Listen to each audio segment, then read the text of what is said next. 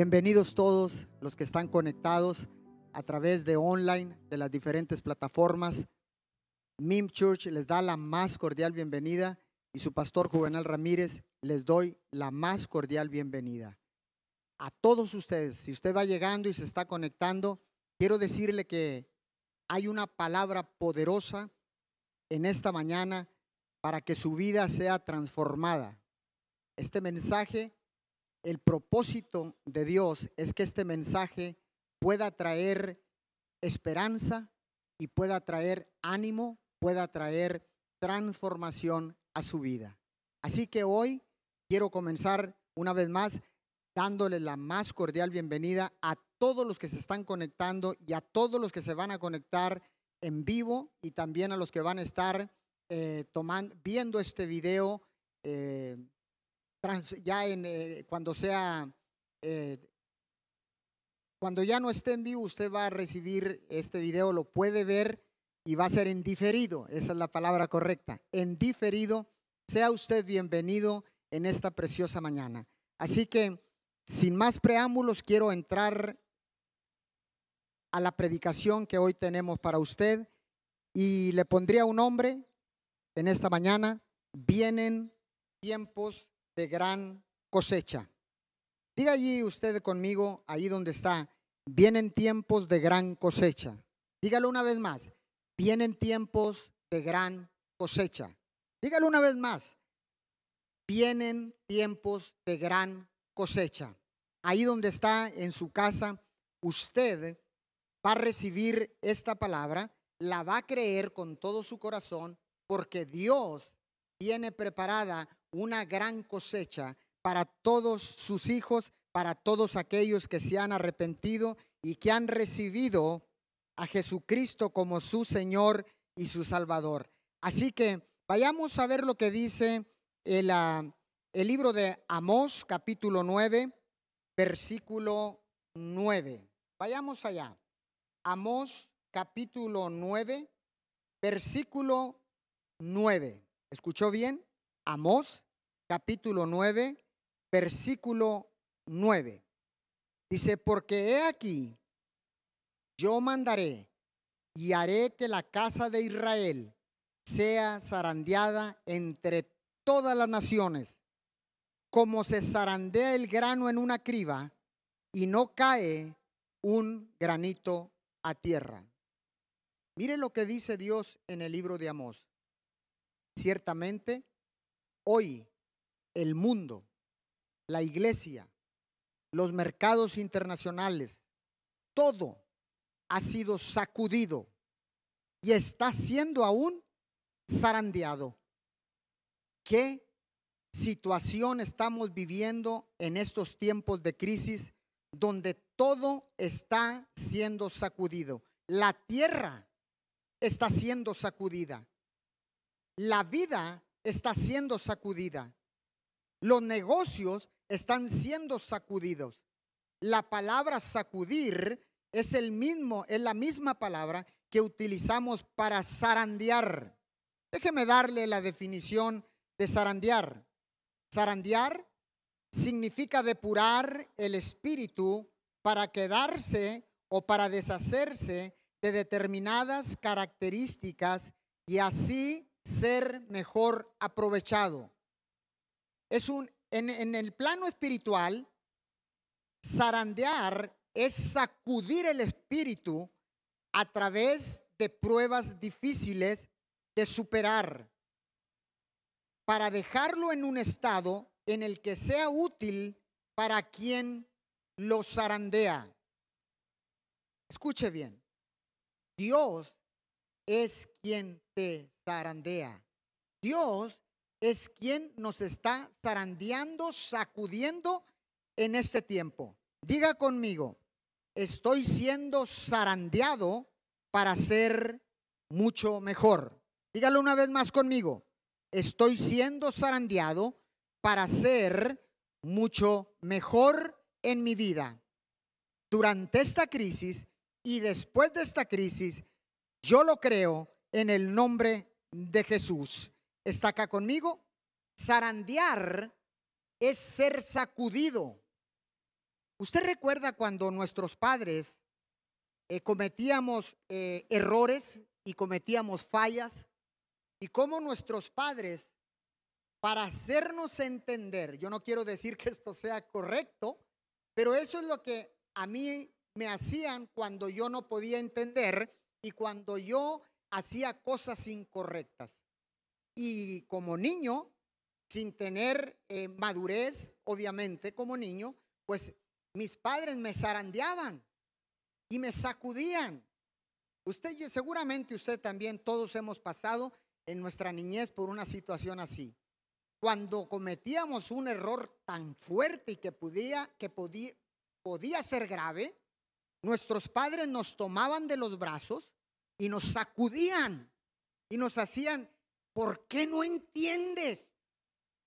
¿Recuerda usted eso? Y decían, ¿por qué no haces caso? ¿Por qué no te fijas en lo que haces? ¿Y era, qué era lo que estaban haciendo? Estaban sacudiéndonos, estaban zarandeándonos. ¿Sabe por qué? Porque no querían que algo malo nos sucediera. Dios es nuestro Padre y nosotros somos tus hijos. Por lo tanto, en este tiempo, Dios nos está zarandeando. Dios nos está sacudiendo. Pero ¿cómo no darle gracias al Señor si en este tiempo estamos con vida y yo pienso que si soy zarandeado antes de que me pase algo grave, pues prefiero ser zarandeado, prefiero ser sacudido. Y qué mejor que Dios nos sacude en este tiempo de crisis, en este tiempo de pandemia. Pero déjeme continuar con la palabra de Dios. Déjeme continuar, déjeme continuar con usted. Déjeme decirle, déjeme decirle lo que dice la palabra en el libro de Amós, capítulo 9, versículo 11. 9, 11. ¿Escuchó bien? 9, 11 de Amós. Mire lo que dice. Dice, en aquel día yo levantaré el tabernáculo caído de David y cerraré sus portillos y levantaré sus ruinas y lo edificaré como en el tiempo pasado. ¡Wow! ¡Qué bendición! Ciertamente el mundo ha sido sacudido. Ciertamente la iglesia ha sido sacudida. Ciertamente los mercados financieros han sido sacudidos. Ciertamente todas las esferas y todos los estratos sociales han sido sacudidos. Y mire, dice el Señor, en aquel día yo levantaré el tabernáculo caído de David. 9.11 de Amós. ¿Sabe cómo le llamaría yo? Yo le llamaría 911. 911. Yo le llamaría de esta forma en este tiempo, porque Dios está haciendo una llamada de emergencia para todo el mundo. Está haciendo una llamada de emergencia para toda la humanidad. Yo creo que Dios en estos tiempos de crisis, en estos tiempos de pandemia, Dios está diciendo, voltea, necesito hablar contigo. Hoy te he zarandeado, te sigo zarandeando, te sigo sacudiendo, pero hay un plan y hay un propósito divino. Lo que quiero es levantar y restaurar, porque dice la palabra, en aquel día yo levantaré el tabernáculo caído de David. ¿Qué está diciendo el Señor? Está diciendo, ciertamente, el tabernáculo de adoración, los altares familiares, estaban caídos. Tal vez no manteníamos una comunión, tal vez no teníamos una relación con Dios y nos zarandeó a través de esta crisis, a través de esta situación y nos zarandea y nos sacude y dice, hey, te estoy llamando con amor, como una, como una madre, como una gallina busca sus polluelos. Hoy, en esta mañana, Dios está zarandeándonos porque tiene el plan y el propósito. ¿Cuál es ese plan y cuál es ese propósito? Restaurar el tabernáculo caído de David. Dice, y cerraré sus portillos y levantaré sus ruinas y lo edificaré como en el tiempo pasado. Ciertamente hoy, como nunca en la historia de la humanidad, en la historia de la tierra, se han restaurado los tabernáculos familiares. Yo creo que nunca en la historia de la humanidad habíamos visto algo semejante. Ni la pandemia, habíamos visto una pandemia tan fuerte que entrar en un pánico a toda la humanidad y al mundo entero lo tiene de jaque. Porque ciertamente no han encontrado aún ninguna cura para este, para este virus. Pero mire, mire lo que dice el Señor. Te zarandeé, te sacudí, te sigo zarandeando y te sigo sacudiendo, porque no quiero que te pase nada malo, porque quiero restaurar mi relación contigo. Quiero que vengas al arrepentimiento y reconozcas a Jesús como mi único hijo y salvador del mundo. Yo soy el que te va a salvar. Yo soy el que te está cuidando. Yo soy el que te está sacudiendo. Yo soy el que te está zarandeando porque tengo planes y tengo propósitos para tu vida. Entonces dice, dice en el libro de Ageo, dice que va a levantar el tabernáculo caído de David. ¿Y sabe por qué quiere que restauremos? Wow, es que es impresionante alrededor del mundo cómo los altares familiares se han restaurado. Y no solamente se han restaurado los que estaban caídos, sino que se han abierto nuevos altares a causa de la crisis, a causa de este problema. Señor, gracias. Gracias por la oportunidad que nos da, Señor, de ser zarandeados antes de que algo malo nos pase. Señor, tú nos has sacudido a través de esta crisis. Tú nos has sacudido a través de esta pandemia. Tú nos has sacudido, Señor, a través de esta enfermedad contagiosa, Señor. Nos has sacudido, pero ciertamente, Señor, nos has mantenido inmunes porque nos has enviado inmunidad del cielo, porque tú tienes planes y propósitos para todos tus hijos. Ciertamente tú tienes planes y propósitos. ¿Sabe por qué Dios lo está haciendo? ¿Sabe por qué está restaurando los tabernáculos caídos de David? ¿Sabe por qué se están restaurando los altares familiares? Porque Dios nos está preparando para algo grande. Dios nos está preparando para algo grande. Dios nos está preparando para lo abundante. Dios nos está preparando para todo eso a través de este sacudimiento y a través de este zarandeo.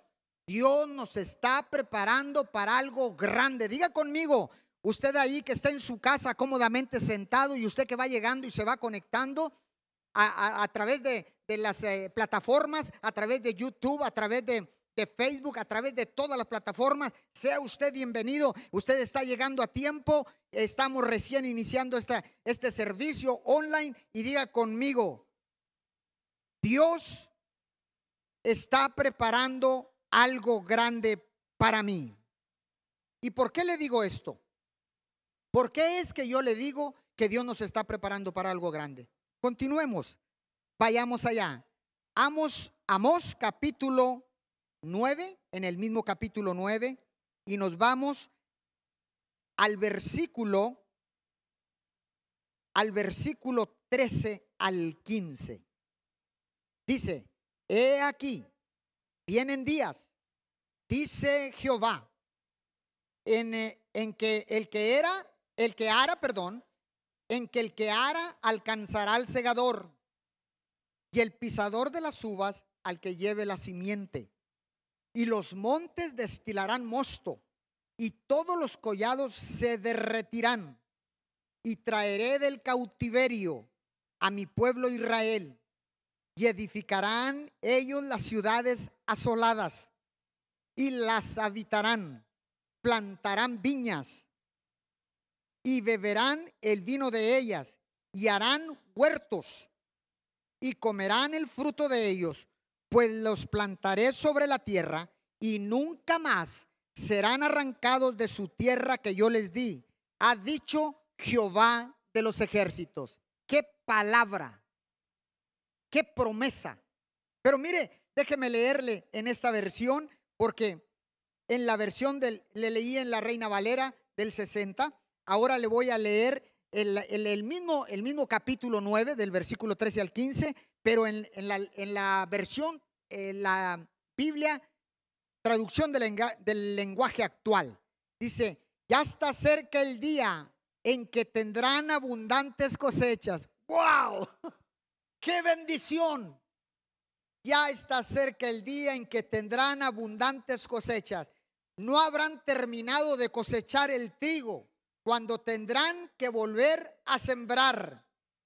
No habrán acabado de preparar el vino cuando tendrán que plantar más viñas.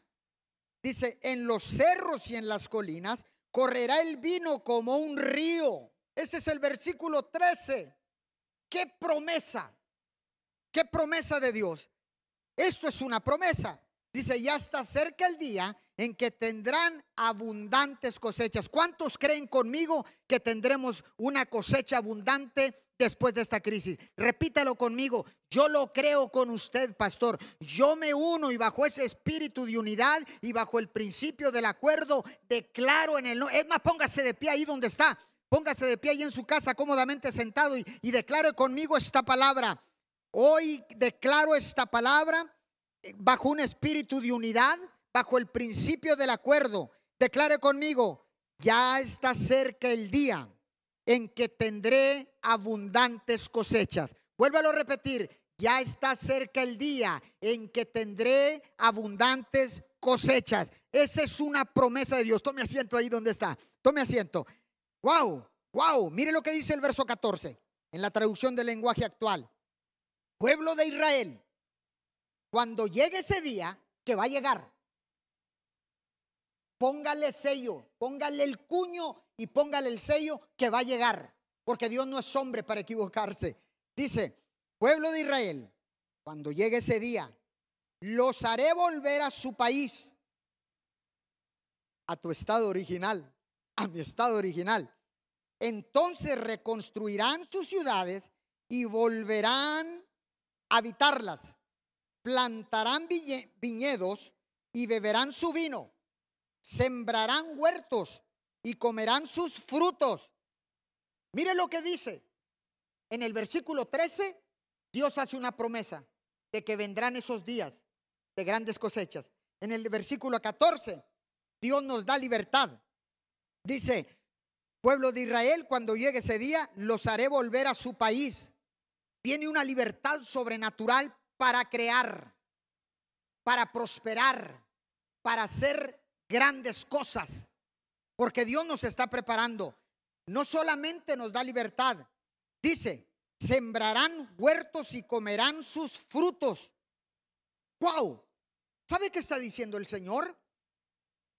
Harán cosas nuevas. Harán cosas nuevas. Hace unas semanas la palabra que está recorriendo el mundo es esta. El mundo, la humanidad, la tierra, no será la misma después de esta pandemia.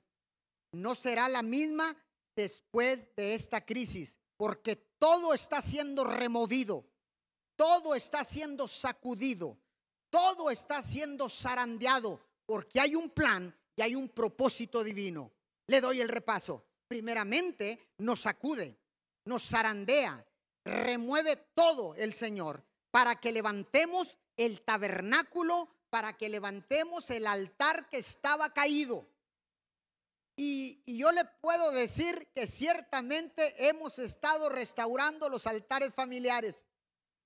Y después de esto dice, porque entonces te voy a preparar para algo grande y nos prepara para algo grande y nos da una promesa en el capítulo 9 de, de, de Amós, en el versículo 13, nos da una promesa de que vendrán esos días de gran cosecha. Y luego en el, en el versículo 14 dice que nos va a dar una libertad nueva, una nueva libertad a todo su pueblo. Y después dice Dice que no solamente disfrutaremos de la cosecha, sino que plantaremos huertos nuevos. Empezaremos a crear cosas nuevas. ¿Cuántos creen conmigo esta palabra? Y vayamos al versículo 15. Dice, yo mismo los plantaré en su tierra. Dios mismo nos va a plantar en esa tierra que te ha prometido. Dice, y nadie volverá a arrancarlos. Nadie volverá a arrancarlos de la tierra que les di, porque yo soy su Dios y les juro que así lo haré. Dios nos entrega la tierra. Dios nos entrega todo lo que ha creado y lo ha sometido bajo nuestros pies. Todo, todo lo que Él creó, lo puso bajo los pies, bajo la autoridad del hombre. Y dice su palabra en el libro de los Salmos. ¿Quién es Él? ¿Quién es Él que le has dado todo? Que lo ha, que lo ha sometido todo bajo sus pies. Si lo has hecho un poco menor que los ángeles. Mire eso la palabra. Mire lo que dice la palabra. Dice, todo lo sometiste bajo sus pies. Tú no puedes estar pensando que tú no eres nadie. Tú no puedes estar pensando que tú no puedes hacer cosas nuevas. Tú no puedes estar pensando que no puedes crear nada, porque Dios todo lo sometió bajo sus pies. Y en el versículo 15 del capítulo 9 del libro de Amós dice que Él nos entrega la tierra. Una vez más, dice Dios nos entrega la tierra. Qué bendición tan grande. Tú que me estás escuchando ahí en tu casa, todo espíritu de inferioridad no es de Dios.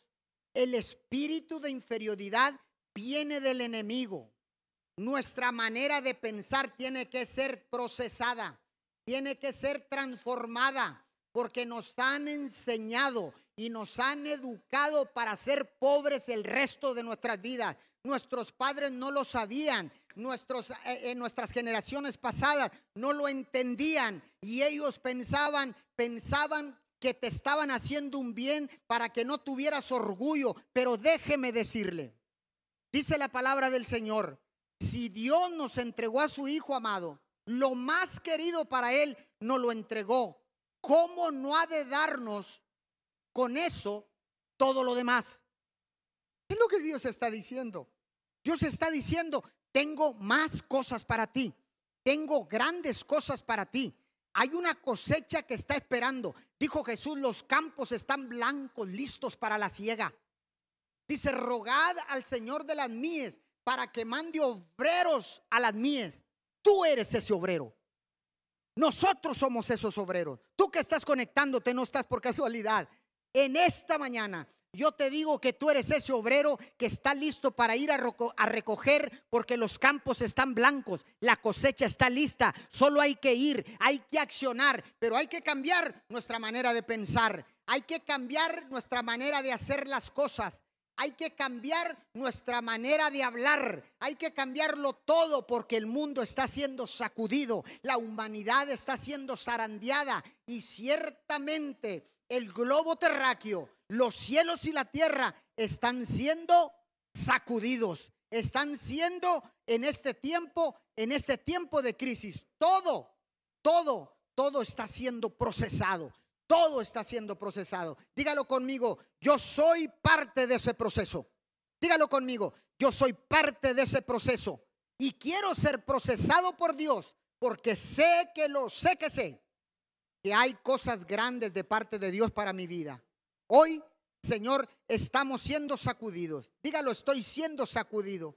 Estoy siendo zarandeado. Estoy siendo removido de la comodidad. Porque sé que Dios tiene planes y propósitos. Y tiene cosas grandes para mi vida. Créalo conmigo y dígame amén ahí donde está.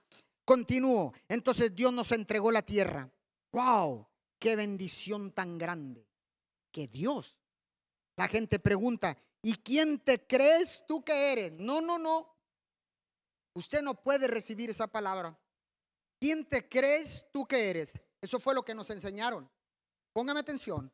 Yo no estoy en contra de la enseñanza de nuestros padres, porque ellos nos enseñaban lo único que ellos conocían, lo único que ellos habían recibido.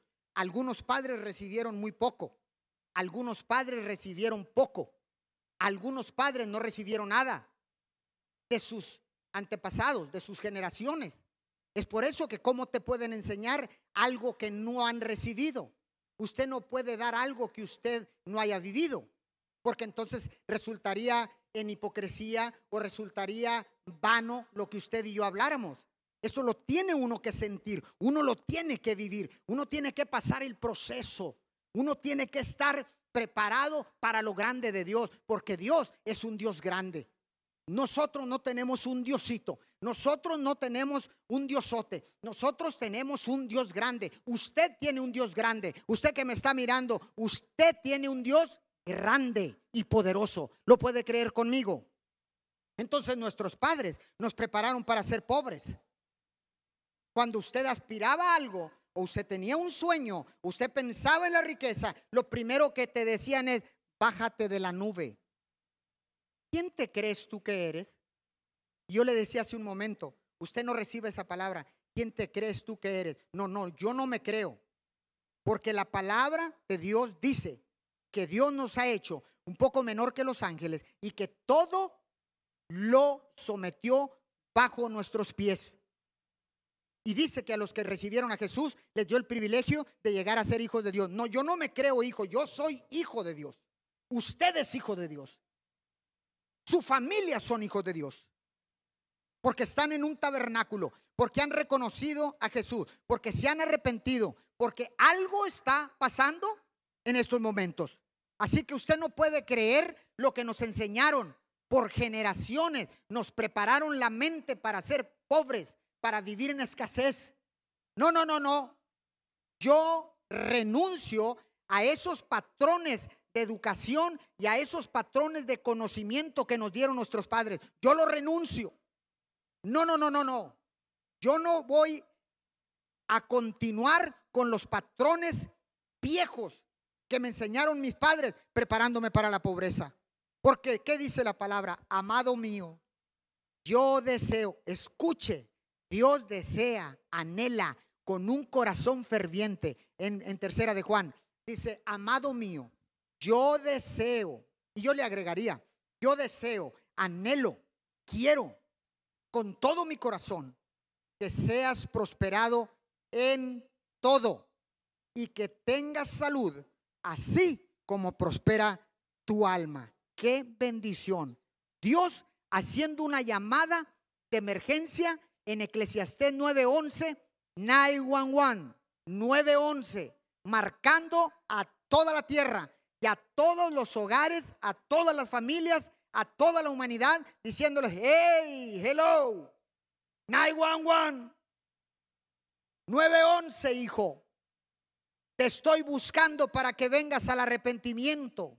Te estoy buscando porque tengo planes, tengo propósitos, tengo cosas grandes, tengo una cosecha abundante, te quiero prosperar, te quiero bendecir, quiero que aprendas a confiar en mí, porque solamente en mí podrás tener abundancia, podrás tener todo lo que tú quieras, porque si te pusieres de acuerdo, todo lo que pidieres en el nombre de Jesús, oh, será hecho.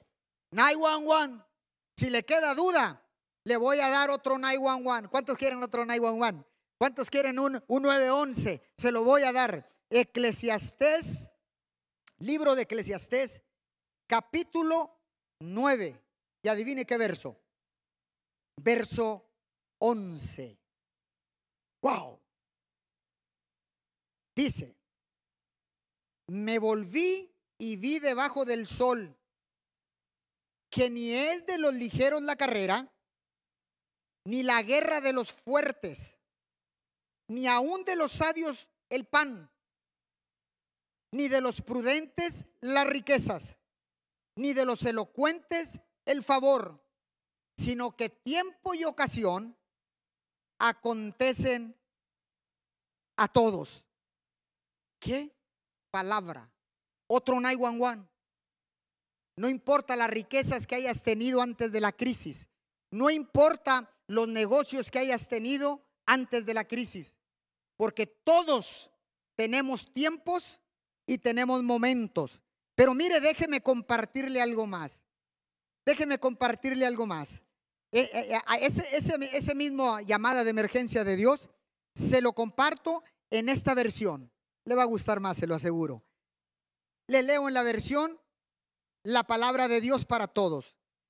También fui testigo de otras injusticias que tiene esta vida. El que corre más rápido no siempre gana la carrera.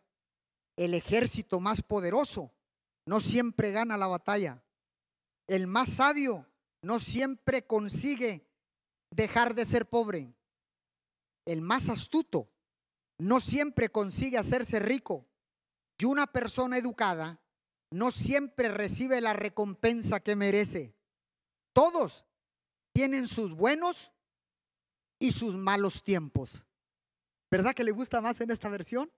Qué impresionante. Otra llamada de parte de Dios. Hey, no confíes en tu sabiduría, no confíes en tu conocimiento terrenal, no confíes en las riquezas, no confíes en lo que tenías, no confíes en lo que tienes, porque todos en esta tierra, en el libro de Eclesiastés, hace otra llamada de emergencia el Señor, 911. Dice, otra vez, dice, te quiero decir que no, no depende de las riquezas, no de los sabios, viven mejor, no de los ricos eh, eh, reciben el pan. Wow, usted está viendo. Ve, ve lo, que, lo que significa esto. ¿Qué situación estamos viviendo? Déjeme buscarle aquí. Déjeme darle.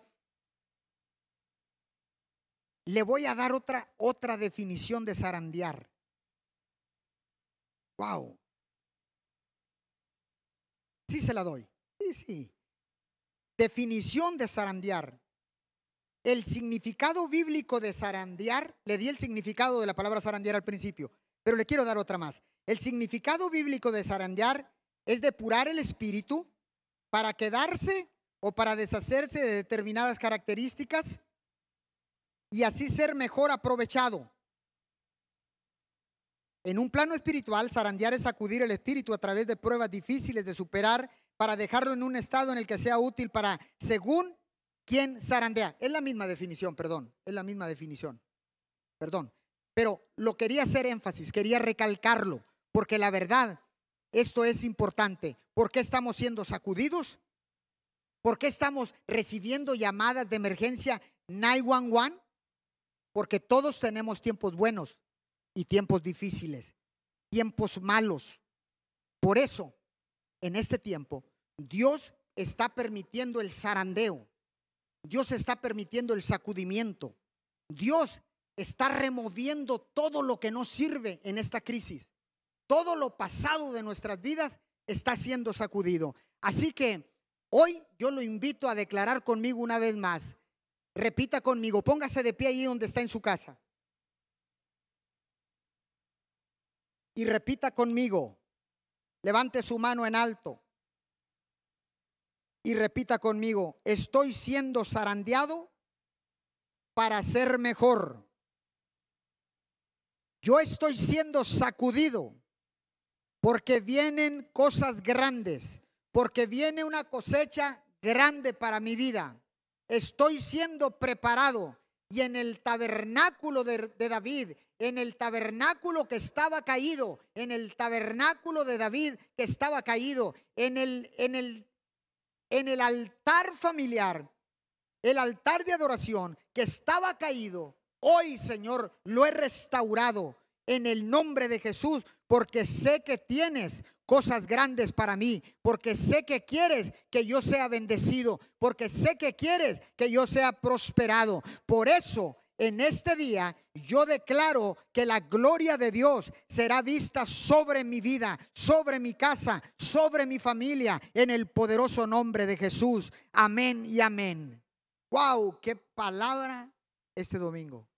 Esta palabra te va a traer restauración, te va a traer esperanza, te va a traer aliento, te va a traer vida, te va a traer ánimo, te va a traer transformación, te va a traer liberación, te va a traer restitución. Porque todo lo que está, sido, está siendo sacudido, todo lo que está siendo zarandeado, escúcheme bien, todo lo que está siendo removido es porque ya no nos servía. Y Dios envía llamadas de emergencia. 911, 911, 911. Y yo creo que también mandaría a todos los que conocen eh, las claves eh, pues, cuando estás en peligro, SOS. Está mandando un SOS. Póngase de pie una vez más. Voy a terminar y voy a cerrar esta poderosa palabra. Wow, qué bendición tan grande.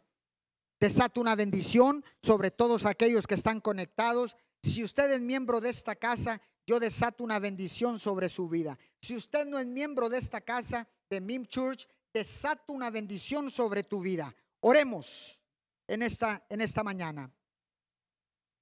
Padre, yo declaro que ese tiempo de crisis es un tiempo difícil, ciertamente.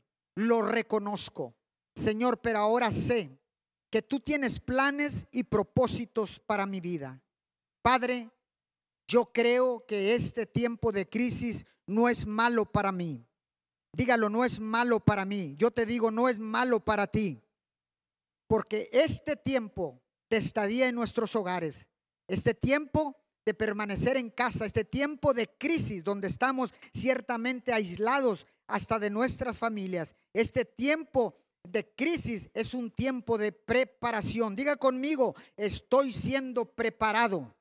Dígale una vez más, estoy siendo preparado. ¿Y para qué está siendo preparado? Padre, yo declaro que tú estás preparando tu pueblo para recibir en este tiempo una gran cosecha que se avecina en el nombre de Jesús, porque tú dices en el libro de Eclesiastés, en el capítulo 9 del versículo 13, dice Señor que ya están muy cerca estos días donde habrá una gran cosecha. Padre, gracias. Padre, yo declaro que vienen tiempos de abundancia, tiempos de abundancia. Yo lo creo, yo lo creo en este momento. Yo lo creo, lo declaro y lo establezco en los aires y, lleno la atmósfera de la palabra de Dios y creo esta palabra en fe, porque nosotros andamos por fe y no por vista, porque fe es pues la certeza de lo que se espera, la convicción de lo que no se ve. Señor, porque dice tu palabra, Señor, dice que que lo que vemos, Señor, lo que no vemos es eterno y lo que vemos es temporero, Señor. Por eso en esta mañana yo declaro en fe y creo que vienen tiempos de abundancia. Diga conmigo, yo lo creo. Dígalo una vez más ahí donde está en su hogar, puesto de pie, levante sus manos, cierre sus ojos. Si quiere hincarse, hínquese. Si quiere postrarse, póstrese. Pero diga conmigo, dígalo una vez más, yo lo creo. Dígalo una vez más, yo lo creo. En el nombre de Jesús. Amén y amén. Junte sus palmas ahí donde está en su casa. Dele gracias a Dios por esta palabra. Y bueno, quiero eh, darle muchas gracias. El próximo domingo estaremos compartiendo Santa Cena. Probablemente haga un servicio especial para compartir solamente Santa Cena y haga un video para que usted se, se conecte y pueda compartir Santa Cena con nosotros. Así que me despido de usted le mando un abrazo fuerte. Los amo, los extraño y si usted no pertenece a esta casa, los amo, los bendigo y declaro permaneces conectado a tu iglesia, a tu ministerio, a través de los servicios online. Te bendigo en esta mañana, en el nombre de Jesús. Bye bye.